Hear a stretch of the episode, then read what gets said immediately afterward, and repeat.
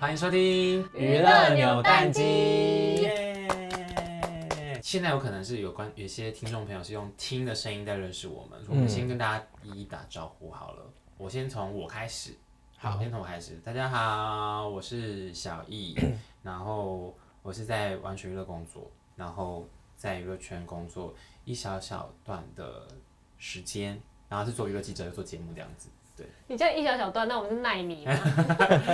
好，然后我现在刚刚讲话的声音是吕妮，哦嗨，Hello，就这样。我那帮单你介身，绍是不是？双口吕宁静的宁，双口女凝，哎、对，太低调 了，好，吕宁是以前在我们以前在婉瑜工作一小段时间，然后真的是后一来小段对，后来又去转账 转正真这样。哎转正当空姐，现在就是因为疫情关系，现在正在休息当中这样子。对然后我们是好朋友这样，嗯我们这样是好朋友。好，唐，嗨，大家好，我是建堂，然后我就是完全娱乐的后菜鸟，你也没到后菜鸟哎，后菜鸟，你已经很老鸟了啊耶，算吧，你已经算是在这 team 里面已经排名前第四四个老了耶，对啊，因为他你已经不是后菜鸟。 OK 菜老鸟，好啦，其实我觉得今天这一集啊，我们娱乐扭蛋机，我觉得我们要聊的这个主题，我觉得当第一集我觉得很适合，嗯因为我们要聊的是友情这件事情。对，然后想要友情这件事情，先要先从我们最近很迷的，虽然已经播出的时候，《青春有你二》已经已经结束结束已了，经成团了，嗯就是那个节目还正在 ing，对，但是其实那个《青春有你》的那个播出的期间，算是我们都疯狂地在解这则新闻，尤其是唐对，对我真的是投注我所有的情感，哎、讲一讲有点对啊泛泪这也耶，太快了吧！ 对啊，因为我就觉得这个节目真的很可贵，嗯嗯。你已经为了这个节目流下蛮多眼 泪，对我有一次就是在看节目，然后在想说，哎、可以剪哪些精彩的片段来当新闻的时候，我就落下眼泪，然后被他抓到。但是因为你真的蛮常哭的。你要讲一下那一幕是什么？但哦让你但我先补充啊，我觉得唐他哭的点很容易很是低因为友情啊， 不是他的哭点容易是因为友情。对啊，就是哎，我有哭过几次，对，其实其实他们两个我都为他们哭过，然后之前也有好像也是跟你们吧聊到我朋友的事情，嗯然后觉得很心疼朋友也是哭立刻是秒我落过失泪是哪个对对对对对对，就是那一集，其实因为《青春有你》已经走到尾声，然后他们就办了一个类似联欢会的东西。那那一个场面刚好是 S N H 4 8的几个还留在节目当中的女孩，就是一起唱了一首歌，然后那个歌的歌词情境其实蛮符合这个节目的，就是大家好，呃，大家很不容易的聚在一起，然后可能一起经历了几个月的革命情感，然后其实到了尾声，大家之后之后要各奔东西，所以就觉得看节目的当下跟想到说哇，节目要结束了，然后他们这么难得的感嗯情，对，要离开，然后其实因为我自己本来就是对朋友蛮看重的人，所以就是对友情这一块的东西会特别有感触。对啊，你有你把友情看得蛮重的哎、对啊，我跟他认识越来越认识之后，我觉得他蛮真的很看重朋友。可是我同时也蛮挑朋 友，对他就是，我觉得他有他自己的交朋友的一个对，就是在我的圈圈里面的人，我都会很保护跟很看保重。护，对对对。跟很可是外面的人，我就是差点戏。而且你妈是不是还问你说你是不是都有特别挑朋友？因为朋友都长得蛮好看哦的，对对对，哎你妈这样讲我啊？妈有这样问过真。的假啊的？，对，就是我们是她的朋友，我们就是她妈我妈也没觉听过得这句话哎、她跟我讲过，我妈还是她就选择性的讲，就是说因为你漂亮，所以你这样。不是好不好？好，她因为她是针对女生这一块，哦。因为她是女生啊。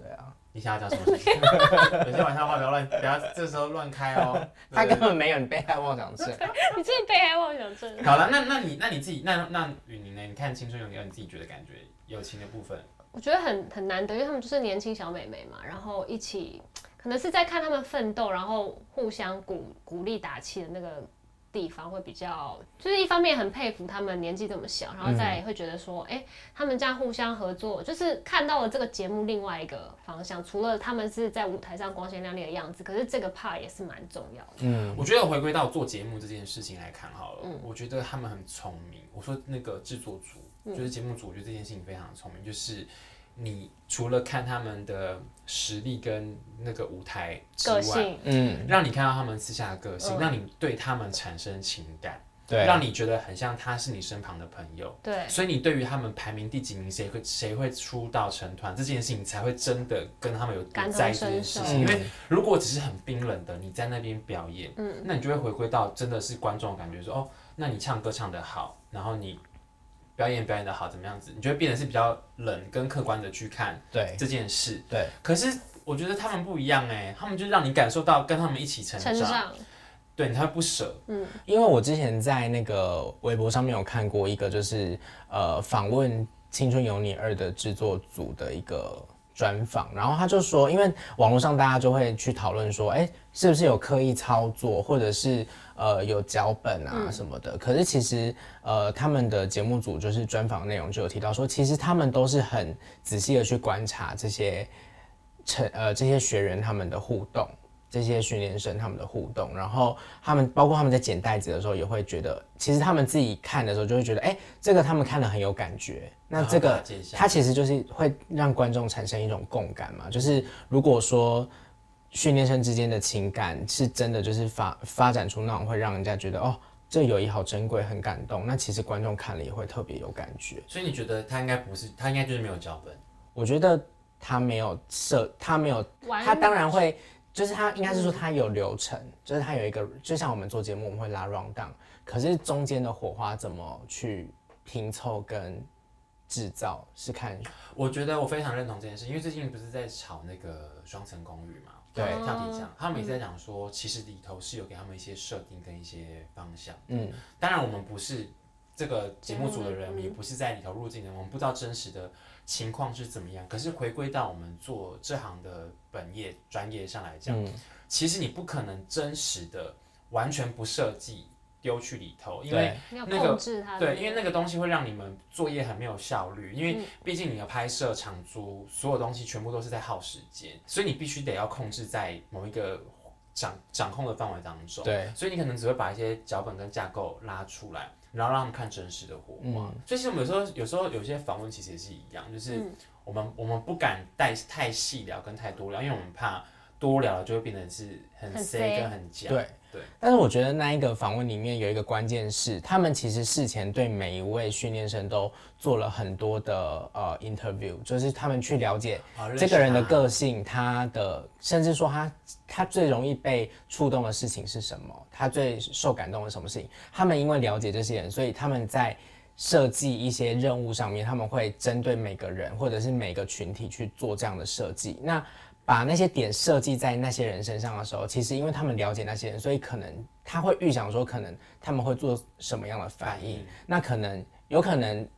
拍摄的时候达到那个反应，也可能达不到。可是如果达到那个反应了，那其实制作组的操作就算成功了。但你要说它是 C 的嘛，其实也不全然，因为那个当啊下是训练生真实的去他只能说他去引导他，对，嗯他去引导这件事情发生，他希望可能可以促成这样子的效他果。没有逼你说对你要照这个脚本走，或者你要说这句话，嗯对，因为我觉得实实境节目其实它好看的地方就是说它有真实的火花存在。对，因为如果你 C 跟假的话，其实有可能会被看出来。嗯那就如果你当你被发现，例如说十六期哈，是十几期的节目当中。有有一个两个点被发现这件事情的话，大大家就开始会质疑这个节目是不是真的嗯这样子，就是我觉得那个要付出的代价其实是太大蛮大了的。对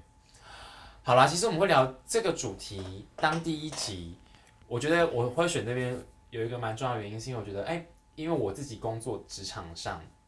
我觉得友情是真的存在的，所以我特别拿它当当第一集，我觉得好像有种温馨的感觉。真的蛮温馨的。对，因为我们嗯好像也哦，我们刚刚好像开头也没跟大家讲说为什么我们会创这个娱乐扭蛋机然后跟为什么要开创 podcast，其实是，哎、其实这个机缘也是我们三个，你记不记得我们三个在某一天在一个包，在一个 bar 上面，然后遇到某一个知名的主 DJ 持某一个对， DJ，对，嗯然后就我们跟我们就聊分享到了聊这到件事，就是聊到 podcast，然后而且其他实而且他主动提的，嗯他主动提，我们根本没跟他聊天，我们就三个一模一样的组合。介绍这其个实我东西必须承认，我在那个之前，我对 podcast 其实并不是非常的熟悉。嗯但他他开启这个关键词之后，我就开始去听去去听嗯很多不同的节目。那因为我因为其实你们两个都知道，我之前很多身边人跟我讲说，哎、你要开创自媒体，你要拍自己的频嗯道或干嘛有的有的没的，但是我就一直找不到我觉得合适的嗯内容要做什么。但是我后来突然觉得，哎、我觉得用这种广播的形式跟大家分享，好像是我现在觉得最舒服的方式。对，那反正同时把影片传到 YouTube 上面去，如果大家喜欢看的话，还是可以看这样。就一兼二顾这样。对，我是觉得这一切的一切，就觉得好像是有点注定吗？就是好像默默的安排好这件事情的感觉。啊因为那天真的然后我就觉得好舒服是哦现在想回想起来是有点是不是很凑巧？对啊，然后我们也是在无意之间当中，聊我们就是到开始聊，然后就开始哎、诶我看到个什么 idea，然后看到什么节目，嗯不然我们来做。我们就是没有约好哦，嗯，我们没有约好说，哎、我们要来开创 podcast，没有这件事情。我们就是想说，哎、那不然来试试看好了。对，就是就是你建堂施一点力，然后雨宁施一点力，然后我施一点力，然后就慢慢的试了这试个试第一集看。，嗯，对，所以如果第一集听到的观众朋友应该算是就蛮是幸运代的。表我们真的成功 on the way 这样子。对对在对路上，所以如果你们也是觉得职场上是有真友情的吗？我们三个就是啊，所以是认同的。坦白说，我在加入职场之前，我对这件事情是完全 fail out 的。嗯，就是因为因为我呃，因为我的大学时期认识了一群就是我人生中很重要的朋友，因为其实大学的生活就是很密切嘛，对然后住宿住外面什么的，所以其实在我大学之后。我反正我都会有一些很极端的想法，我就会觉得啊、人生已经交到这样子重要的朋友，我好像后面再但也不到。对超越啊不了。可是我后来就发现，就是像我去包含出国念书，然后去当兵什么的，其实都还是有遇到很重要的朋友。然后在后来要踏进职场，我就觉得，因为听太多身边的同学朋友会分享说，啊，职场就是大家可能会勾心斗角，很啊或者残酷的是故会事为了可能要争取资源或什么，会互相的有一些斗争。可是在在那个当下，我就会觉得，好，那我就是对职场就是没有的有对职场友谊没有抱什么期望，就是觉得哦，那就是工作，就是同事。可是我后来进来这个 team 之后，发现，哎、根本是一个世外桃源。我们真的是世外桃源。我觉得我们 team 真的很特别，因为我是有做过其他蛮多其他工作，跟当然也有在其他的媒体，可是我真的觉得，原本我是想说，是不是因为在这个圈子，然后我们很容易生活跟工作分不开，因为我们工作时间太长了。那跟这些人长期相处之下，真的很难不培养出感情啦。但是我到了别的媒体，发现这里真的是特别不一样。 对，因为其实我也在玩鱼的期间，其实有短暂去过其他的单位，就是琉璃。可是我没有，我没有发展出这样子的状况哎。其实，其实玩嗯鱼在玩鱼这个工作里面发展出的友情是超乎我想象，甚至是有点失控的。我也是，因为我一开始是嗯根本就没有想要跟同事这么密切的当朋友我，也我是也啊。是欸，我这对啊个离职又回来，离职又回来，离职又回来，而且如此而且因为我加入玩鱼之前看那个小易，就是觉得啊，他就是一个明星啊，我怎么会跟那明星当朋友啊？ 那太夸张了吧？哦，我记我记得印象深刻的时候，他刚来他刚来的时候，我在我在那个就是我们外面的广场休息，休息，然后他经过旁边的时候，他就很礼貌说：“小一哥好。”然后听说你是我的导师，因为我们 公司有个机制是，导你也是师，我的、欸，我就有个导师有个导师机制，对然后餐厅还餐厅还会发一个券给你们，五百块对，，那个服委会发一个，呃，就是人资来讲会发一个券给你，就是说嗯你跟你的导师一起来用餐的话，可以就是可以打多少折，就是抵就用是多少总共有钱五百块可以抵给用。抵用。对，哎、我其实我想我们公司蛮蛮好的，蛮暖的，就是有这对个、啊有这个机制。但我刚刚想说，我们真的一直不止一次在很多地方讲说，其实玩的感情是非常的特别吧，密的紧密。对很对紧密，真的所以是我紧们，密。我没有想过到底外面的人真实在职场上他们会遇到什么样的状况。而且我举一个例子是，我们我们曾经在二零一八年的年底的时候，我们有一起去泰国旅游，就是跟哦同对事。对对对对可是其实我们公司是没有那个员员工工旅游，我们没等有于补贴是补我们贴啦对，可是我们等于是自发性的。就是邀约这件事情对出国旅游，然后我所有的朋友听到都非常的 shock，因为他们会一起出去员工旅游，是因为公司有补贴一笔很大的金额，就是可能这一趟去泰国，他可能补贴你就是可能一万块什么，其实是蛮大的金额啊对对对对。可是对于我们来说，我们就是呃同事真的是约约我们就去玩了，因为我们过去不是不想要，而是而是因为我们工作关系，我们很难集太体忙了一起出席。嗯因为你要知道，我们做是娱乐新闻节目，所以每天都一定要产出不同的娱乐新闻，对，所以你会很难割舍下这件事情。嗯，但是现在回想还好，那时候我们割舍这件事，对啊因为我们有一个美好的回忆了，非常珍贵的回忆。这个回忆背后有一些心酸的故事，可是我不跟大家讲了。对就是我觉得那个那是一个很棒的一个决定这样子。对，对，真的。好，但是那不然先，我就会先讲别的圈圈之前，我们先讲我们看到的好了，嗯因为我们从亲亲你来聊到说职场上的友谊嗯，跟团体之间友谊的重要性。你们自己做娱乐记者这样下来，你们觉得团体的友情会影响他们的寿命吗？嗯超级影响。就是这很浅浅显易懂吧？对啊因，为感情不好就散了。好，我举一个例子，S H E 为什么可以感情这么好这么久？为什么可以是华人第一女子天团？那我再举另外一个例子，五月天，真对，哦的，他们是就是那个已经不超越朋友了，因为像清理那个 ella 她也有分享说，Hebe 跟 Selina 竟然会在母亲节代替她的小孩送她母亲节对礼物这件事情，就是一般朋友不会做到这种，嗯就鸡是皮疙瘩，已经是你比嗯亲家人家还要人更真的。比自己亲姐妹都还要更那个。嗯五月天一定也是他们从高中到现在都几年了，就每天看到他们，不是每 天，每次看到他们在台上讲那些无聊的话，可是他乐们色话，对，讲乐色话，讲那些乐色话，可是他们五个就是开心的像小孩一样。对对他们，他们凑在一起的时候，你会觉得他们好像还是高中生，对或啊者国中生的感觉，就是一点没有都没有违和感，嗯，就是很自然的都四十几岁，我记得以前啊，就是在做访问的时候，刚好访问到某一个团体，然后那时候的制作人就是曾晴杰，他就是在镜头外就问了我一句说：“你觉得你有什么话想要提醒这这一个新团体吗？”然后那时候就跟他们讲说：“我觉得你们最重要的是感情一定要好，然后一定要有向心力，这件事情你们一定要做到，你们才走走得下去。是男团吗？对，几个人？”先不讲， 不是因为我我觉得，我觉得我们因为我们其实工作关系，我们其实看过很多的团体起起伏伏，不要说团体啊，其实很多艺人的起起伏伏。可是为什么会特别锁定团体讲，是因为这个团体当中，只要有人特别想出风头，或是这个团体当中有人团员之间的想法开始不一样了，有人想要往戏剧走，然后有人想要往什么方向走，想要以赚钱为主，有人主想要持对，有人想要坚守作品的好，有人想要赚钱的时候，对当你当你的理念开始不嗯一就样是的时自候，己私利大于团体的那种，你们就会开始撕裂了。真的对，但是撕裂，我觉得不一定代表就是失败，嗯就看你们的公司跟这个团体之间怎么样去化解这件事。因为我我嗯也不敢，我也不相信说每个团体一直以来都是他们都是一样的想法或干嘛。对，对也有可能撕裂，但是列出一个新的纪元。对，对对不一样。可是我觉得有有个团体当中，我觉得是蛮可惜的，就是 Papu Lady，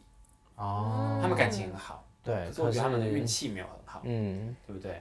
但可是可能娱乐圈很多团体，他们可能是被硬凑出来，嗯，就他们如果真的不合，那也没办法，就是个性上真的价值观，他们只能够被迫，感觉很像是好朋友。对啊我，是觉得蛮辛苦例如可是我觉得这样讲有点不准呢、因为其实就以我们看过 S.H.E 这么久，其实他们三个当初也是被凑在一起但，是他们自己也有说，他们真的是很难得，我觉得他们真的很难得。你这么想想看，合你想想看，多少人后来都有促成要合宿这件事。他们开他们开启了这个例子之后，有很多团体嗯都要先合宿，就是集训，就是你们被规定要合宿，嗯，然后要否之后他们比较好，就是一些管理嗯跟管培默契训对对对。可是那当中有多少失败的例子？很多啊。你看韩国练习生都住在一起，还不是有些还不是分崩离析。对啊，所以我觉得如果个性不合被凑在一起，我觉得很痛苦。所以我就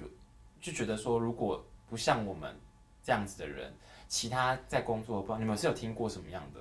就是你很说痛别的苦职场了吗？别的职场上，他们跟同事就是就是，其实他们会为了公司的资源跟，因为公司还是会有一些升迁制度，那可以升的职位就是那一两个，所以他们一定会为了这些升职的关系，可能要讨好主管啊，要讨好老板，就是会有一些勾心斗角。或双面人的行为，就是应该蛮频繁嗯哎、空姐会不会更多？因为现在云是空姐，可是其实就是航空业这个比较特别，是你的同事不会一直跟你一起工作，啊就是每一个班都换不同嗯人，哦所以其实对于同事什么勾心斗角其实还好，反正你跟他就是一面之缘，这个班结束就掰了。那会不会就是没什么特别的好朋友？会，嗯可是因为我我是外我是在外商，所以台湾人会有自己的圈圈嘛。那当然你有哦同学、一起受训的同学，那这些人一定都会特别好。可是你们一起受训，可是你们在飞的时候是飞不同的啊、对是没错，但因为我们现在有一起住，就是宿舍是在一起，哦，对，比较比较近，所以可能会比较容易，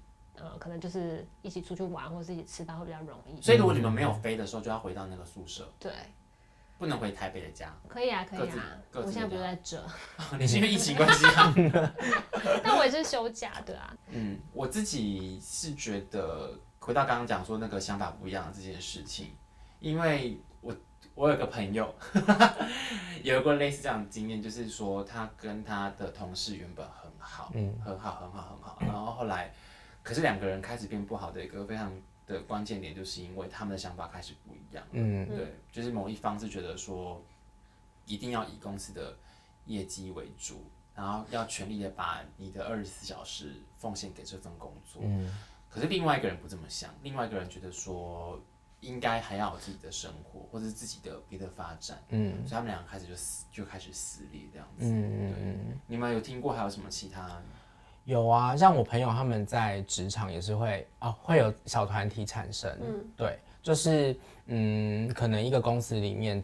可能两三个小团体，那大家就是各自为营嘛，就是嗯，我们这一群觉得说呃应该要怎么样，那另外一群又觉得说没有啊，应该要怎么样，就是开始。就是我觉得就是类似你这样，你刚刚讲的那个状况，它去衍生出小团体，就是会有两，等于是会有选边站啊对，会有选边站或者是两派人马的那对啊，种后面感办觉公。室有很多选很边站多，而的且状况啊有些人会就是像他刚刚说的讨好主管，嗯，就是懒功劳，很多人都会懒功劳，然后挑事情简单的做，可是那嗯事情可能是容易被看到的，就他会去讲我我朋友的例子好了，就是以前工作的时候，他他的那个跟他有一些摩擦的那个同事，他就是会跟故意挑一些，啊，这样讲好明显哦。就是我们就是靠靠点阅率在生活嘛，他就会故意挑那种点阅率很高的就是你会觉得知道这个艺人他做的东西就是会点阅率很高，因为是有奖金的，所以他就会去先去、哦先去抢那个东西做。这个状况我也有遇过，就是嗯，因为现在就是流量的时代嘛，那可是有些东西就是流量就是普通，可是有一些好举例，《青春有你》，它正在热度上，它流量你做它流量就是一定会好。嗯那我觉得像在媒体业就是就是会遇到类似这样的事情，对。可是我但是觉我得我刚刚讲的这个不是在我们 team 里面，是、嗯，但我但我觉得回归到一般职场来讲，我觉得这件事情没有对跟错，嗯因为就公司而言，我当然是希望我的员工是那个啊，想办法去争积取极对对高点阅的东西啊。嗯那不然你那些高点阅不不去做，你都一直在经营关系的话，那就是这这个公司没也没办法运作下去。因为对刚刚的前提是呃已经有，譬如说今天就是有这五支要写，嗯但是他就是挑那个最高的先抢，嗯，先先抢先赢。对但是我觉得这个应该在很多业务或者对啊，就是这种对会抢啊，这种会就是会造成一些摩擦。对我有听过是，就是呃，他们可能要下广告，可是广告可能有分，例如你可能下在买捷运站的广告，或者是买哪边的广告，那些灯箱什么广告，其实位置有差，嗯，但是他们就是因为可能，例如同时我跟你，我们都要去去扩展这些公司的广告的业务，那他可能就是我们就要去抢那些东西，嗯，对，那我们我们去抢，可能也要看跟对方的关系怎么谈。我觉得这又是一另一种斗争。那我问你们哦，先不管我们在挽回感情这个这条路上多好，或者是以前打工的经验，我们就不特别讲，就对了。反正如果要回想你们工作经验，你们觉得最伤你友情的一次例子，你们有什么经验可以分享吗？职场上就是被讲闲话啊、哦，好，我先讲一个我的好了。好，我曾经觉得我可能不会是在，因为现在不是在群，就很容易赖会开群嘛。对，我没有想过说我是会被摒除的那个人。他们撇除你自己开了一个群组就比如说群主本来有八个人，然后就是他们有七个人在另外开个小群组，为了摒除你开另外一个，对，然后以及帮我取昵称。你说呃就是不可好能听的，那个，因为就我所知，那个昵称没有不好听，可是那个昵称好是像是要方便他们拿来攻击你，攻击我的。嗯，对，这件事情是很我伤哎、我人生没有想过我会在职场上遇到霸凌的事情，可是我确实有遇到遇到过这样子的事。我那时候真的很伤心嘛。蛮难过的，那时候真的蛮难过。嗯，还是其实应该没有人没有人像我一样， 我先哭一下。 我就是因为自己就是私人感情的事情，然后被说闲话吧。啊，因为你办公室恋爱是不是？是吗？ 哦，这个就是有点牵扯到很多啊，要讲吗？ 好啦，我怎么啦？你可以不一定要讲啊，你可以讲你朋友事情、啊没啊。有啊，我朋 友。 可是就是要讲娱乐圈啊，因为娱乐圈大家其实虽然我们是一个 team，可是我们工作关系出去会遇到不同家媒啊对对体。对，我要跟大家补充这件事情，就是为什么娱乐圈的人会一直在娱乐圈，其实有个点是因为我们很容易跳来跳 去，然后跟哦哦对对对这个圈子就是一个很熟悉的一个圈子是一。个对大染缸对，你就想说，哎、那某 A 跳去哪边，某 A 跳去哪边，然后就是在公路上还是会遇到这样子，嗯就不会觉得很陌生。对 对就是大家其实不是认识同 team 的人，就这个圈子其实蛮说大不大，说小不小啦。嗯反正就是有一些啊感情上的来往，然后可能就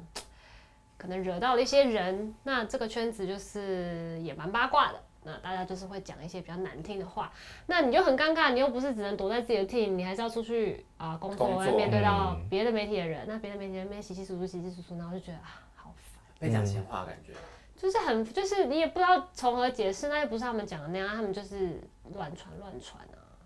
然后就 哭了。大太阳。哎、我说真的，我好像没有哎、你好 lucky 哦，对对啊啊，你说被说闲话吗？被就被是霸遇凌啊到了？被工作，好，可能 maybe 有，可是我因为我真不知的道我不知道，我没有听过还，是因为你在真的在霸凌别人。 我没有霸凌别人。啊，我觉得如果没有的话，当然是我觉得也是很好的 对啊，的一个那个，但是我觉得有那就算了，反正就是一个一个经验这样子。嗯但是我我觉得最后的，就是整个最后啊，我觉得我想要跟大家分享的是，其实我因为我来来往往有蛮多不同的同事，嗯，我常常会跟我同事讲说，他们要离职之前，他们如果真的决定要跟我讲说，哎、我好痛苦，我想要离职，干嘛干嘛干嘛，可能遇到什么什么什么事情这样子，或者是我其他行业的朋友，我会跟他们讲说，如果你们在工作上你想离职的原因，或者是你想留在那边的原因，是因为友情的话，你要去正视这件事情。对，就是这个不能是你的第一考量，这不能是你的第一个考量。你要先正视的是，这个是不是你喜欢做的工作，或者是它的现实层面，可能金钱啊什么什么有的没的。因为为什么我要讲说不要太把友情放在第一个，是因为你怎么知道明年会怎么样变化？你怎么知道接下来怎么变化？有可能你跟你很好的好朋友，他之后离职了，或者是他背叛你了，或嗯者是怎么样？那换个角度想，如果是欺负你的那些人。你怎么知道他之后不会调去别的厅，或者是之后去别的地方？可是如果你因为这件事情舍弃掉你很爱的工作的话，我觉得有点可惜。你就是老着着实实的跟我说一样的话、哎，就是我那时候离开那个的时候，对啊，可我我是我是认真你这样就觉说得啊不要因为人，你们不要离对职不要因为人而离职。可是我可是我觉得我这样讲不公平，是有些人可能会面临到更痛苦的事情，所嗯以我不能这么轻松的讲这些话。可是我只能就我给的建议是这样。当然，如果你遇到是那种非常残酷的事情啊，难以忍受，你被欺负，那当然不对用理我刚刚讲的话。对可是我一直说，如果是那种你觉得想想说好像也没那么